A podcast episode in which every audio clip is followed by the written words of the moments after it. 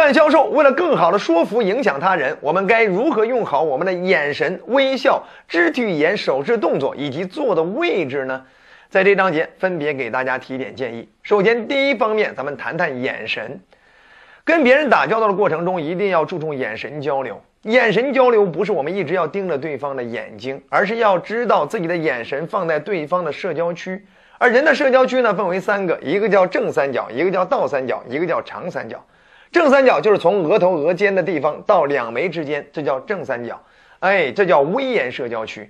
哎，你在谈判的时候，你为了制造自己的威严感，你就可以把自己的眼神放到对方的额头这个位置，这样的话就会让对方觉得你比较强势。但是如果你是为了建立信赖感，哎，想让对方对你有好感，哎，让对方觉得你挺有亲和力的，那你要把眼神放在对方的倒三角，就是从两眉到嘴之间，这是一个建立信赖感的正常社交区。当然，还有一个长三角，就是两眉到胸之间，这是亲密社交区。这除了情侣之间、家人之间，其他的场合不太适合。如果你今天作为一个男士见一个女顾客，上下打量，上下打量，人家有可能会把你当色狼。所以，眼神社交区很重要。那么，眼神交流我们也要控制一下时间比例。英国语言学家莫里斯经过大量数据调研发现，与人沟通的过程中，眼神交流最好控制在百分之三十到百分之六十之间。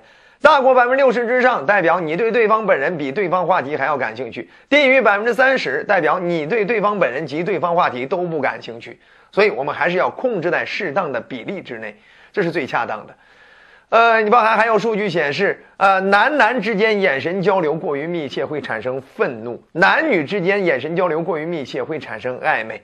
啊，所以才有了男女之间这种放电之说，包含在东北那种“你瞅啥，瞅你咋地”的玩笑。好了，不多说，这是跟大家谈到的眼神交流的比例以及相应的社交区三种的应用。那除了眼神在社交区和使用比例这方面的应用之外，我们还要掌握一个眼神的破冰动作，那就是挑眉。因为人们眉毛高挑时，往往代表着无害、温顺、亲和。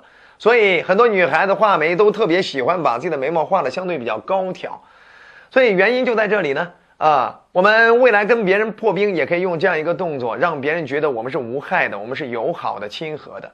好，除此之外还有一个，就是我们在成交时、谈判时，我们的眼神注视着对方，微笑注视，这其实是形成一个强大的气场，以让对方更顺从的一个动作。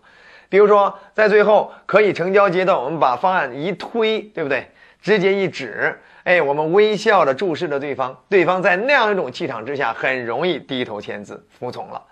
好了，不多说，这是跟大家提到的眼神方方面面的应用。那第二方面，咱们谈谈这个坐姿以及手势这方面的应用。好，咱先说一下这个坐姿，就是我们今天为了更好的影响说服对方啊，我们要讲究两个坐的位置。首先，第一点就是你要习惯于坐在他的安全区。所谓安全区，就是他相对比较强势、有安全感、有熟悉感的地方。举例，你们俩相对而坐，你是坐在他的右手前方好，还是左手前方好呢？你得看他右手强势还是左手强势。如果他是左撇子，建议你坐在他的左手前方；如果他右手强势，你坐在他的右手前方，因为这样的话他更有安全感，他更熟悉。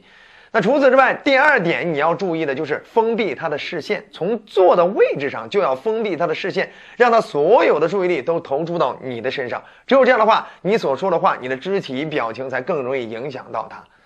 哎，举例，就像你们俩在一个房间里，哎，一个是背对门的，一个是面对门的，那你该坐在面对门还是背对门呢？你当然要坐在面对门，他是背对门。就像面试官坐在面对门，应聘者坐在背对门，只有这样的话，面试官才能够更好的主导影响到应聘者。好了，这是跟大家提到的我们坐的位置的两个注意事项。那除此之外，我们手势也要有所注意。比如手势呢，有两种典型的手势，一种叫这叫这叫祈祷手，另外一种呢叫塔状手。这祈祷手呢，往往会更暗示着你内心的紧张，因为一个人紧张的时候会更容易收缩。这是一个收缩型动作啊！你面试的时候，如果你紧张，你出现这样一个动作，就会让面试官看透你的内心。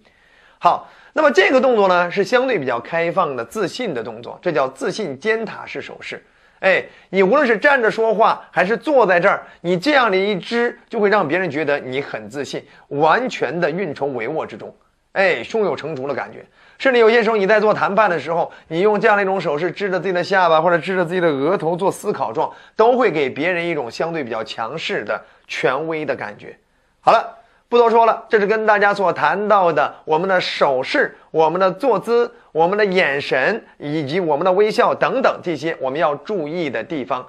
好，希望这些呢能够让你未来做销售谈判工作能够更顺利的影响他人、说服他人。